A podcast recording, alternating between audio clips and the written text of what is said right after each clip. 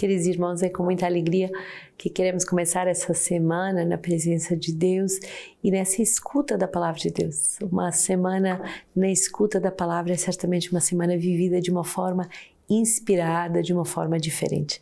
E hoje, no número 238 do nosso livro de vida, vamos meditar sobre os meios para adquirir a humildade. E o primeiro meio é a visão das nossas faltas e falhas.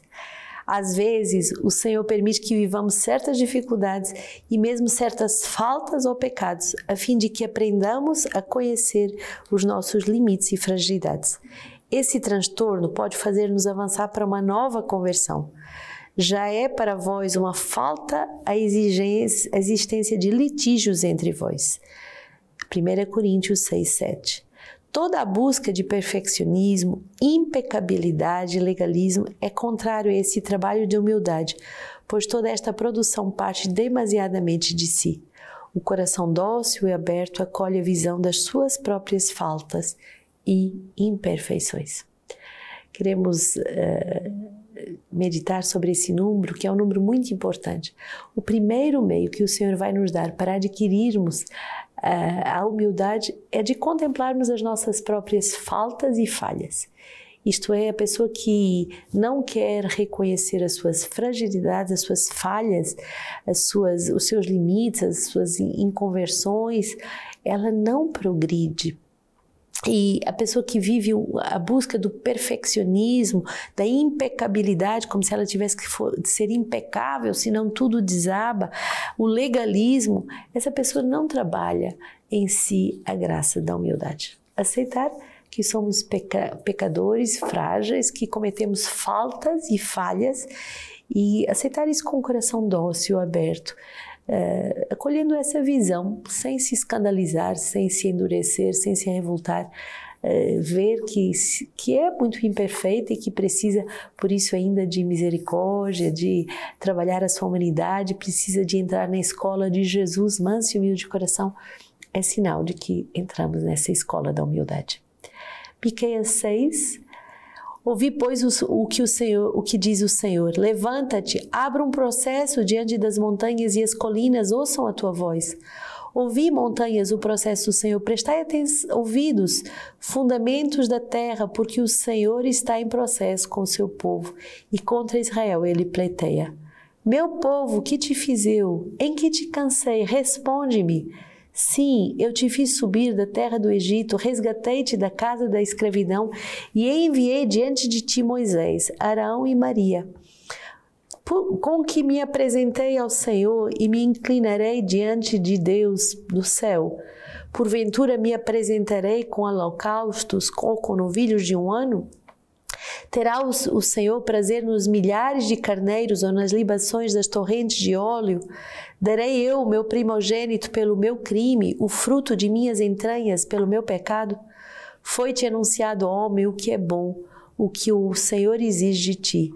Nada mais do que praticar o direito, gostar do amor e caminhar humildemente com o teu Deus. O que o Senhor pede de cada um de nós não é complicado. O que o Senhor pede de cada um de nós é esse coração humilde que avança uh, que caminha, que aceita aprender a amar e, e a dar passos humildes com o Senhor e como o Senhor. Esse aprendizado no amor, essa capacidade de amar e de caminhar passo após passo, segundo a inspiração de Deus, é sinal uh, de uma alma humilde.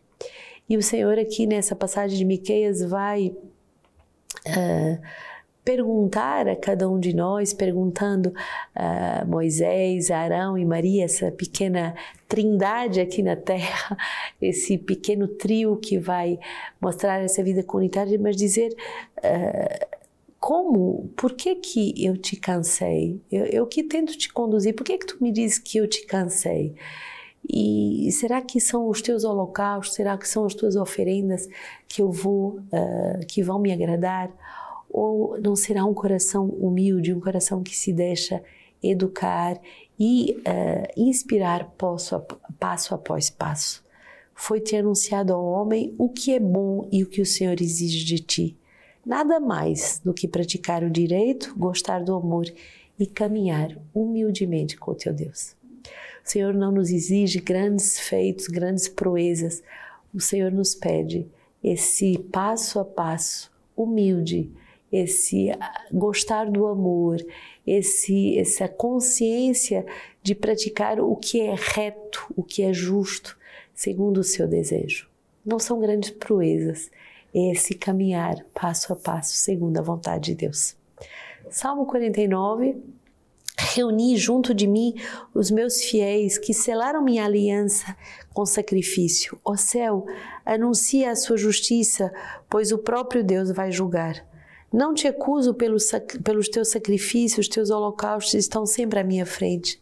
Não vou tomar um novilho de tua casa, nem um cabrito dos teus apriscos. Que, que te adianta recitar meus preceitos e ter minha aliança na boca, uma vez que detestas a disciplina e rejeitas as minhas palavras? Assim te comportas e eu me calaria?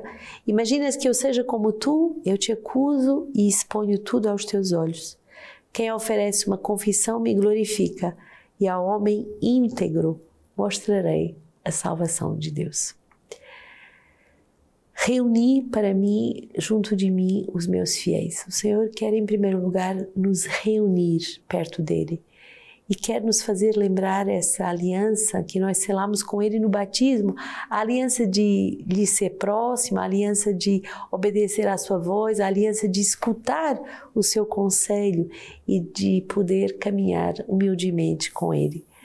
E muitas vezes uh, nós somos como esse povo que temos a aliança nos lábios, mas que não praticamos. O Senhor quer verdadeiramente é, nos trazer de volta para o seu coração. E olha que bonito esse salmo que diz: Quem oferece uma confissão me glorifica. Ao homem íntegro mostrarei a salvação de Deus. O Senhor quer nos ensinar a confessar os nossos pecados para que, para que em volta Ele nos devolva essa integridade do nosso coração e nos faça caminhar com Deus para a salvação. Mateus 12, 38 e 42. Nisso, alguns escribas e fariseus tomaram a palavra dizendo: Mestre, queremos ver um sinal feito por ti. E ele replicou: Uma geração má e adúltera busca um sinal, mas nenhum sinal lhe será dado, exceto o sinal do profeta Jonas. Pois, como Jonas esteve no ventre do monstro marinho três dias e três noites, assim ficará o filho do homem três dias e três noites no seio da terra. Os habitantes de Nínive se levantarão no julgamento juntamente com esta geração e a condenarão porque elas se converterão pela pregação de Jonas. Mas aqui está algo mais do que Jonas. A rainha do sul se levantará no julgamento juntamente com esta geração e a condenará, porque veio dos confins da terra para ouvir a sabedoria de Salomão. Mas aqui está algo mais do que Salomão. Bonito essa passagem que nos faz lembrar desses três dias. Três dias da ressurreição, três dias em que o Senhor morre, visita os infernos e ressuscita, e, e quer nos mostrar que para a nossa própria conversão, para a nossa caminhada, o tempo é um aliado importante. O Senhor quer fazer conosco essa caminhada de morte, visitação dos nossos infernos, para nos ressuscitar. E ele é muito mais do que Jonas, é o próprio Cristo que quer fazer isso com cada um de nós. Aceitar uh, que somos chamados a essa grande conversão e que para termos essa conversão precisamos de nos deixar corrigir com a sua presença e fazer esse processo pascal, experiências pascais, momentos de morte, momentos de visitação profunda, momentos de ressurreição aceitar todos os mistérios que Deus quer nos fazer viver faz parte do nosso processo de amadurecimento. E justamente eu quero lhe convidar, se você ainda não adquiriu, a adquirir esse livro tão importante eh, de Dom Antônio Augusto sobre a maturidade. Formar um homem para formar o santo. Aconselho vivamente a compra desse livro. Última palavra a quem negue a ressurreição de Cristo. Como é isto possível, se por ela recebemos o mistério da fé e por sua causa nos constituímos discípulos de Cristo como nosso único doutor. Se, pois, os que viveram sob a antiga economia chegaram à nova esperança, assim não mais respeitam o sábado, porém o domingo, no qual nossa vida ressurgiu por Cristo e, nossa, e sua morte, como poderemos viver sem Ele, a quem os profetas esperaram como mestre e de quem já eram discípulos pelo Espírito? Por esta razão, ao vir aquele a quem esperavam com justiça, foram ressuscitados do morto, dos mortos.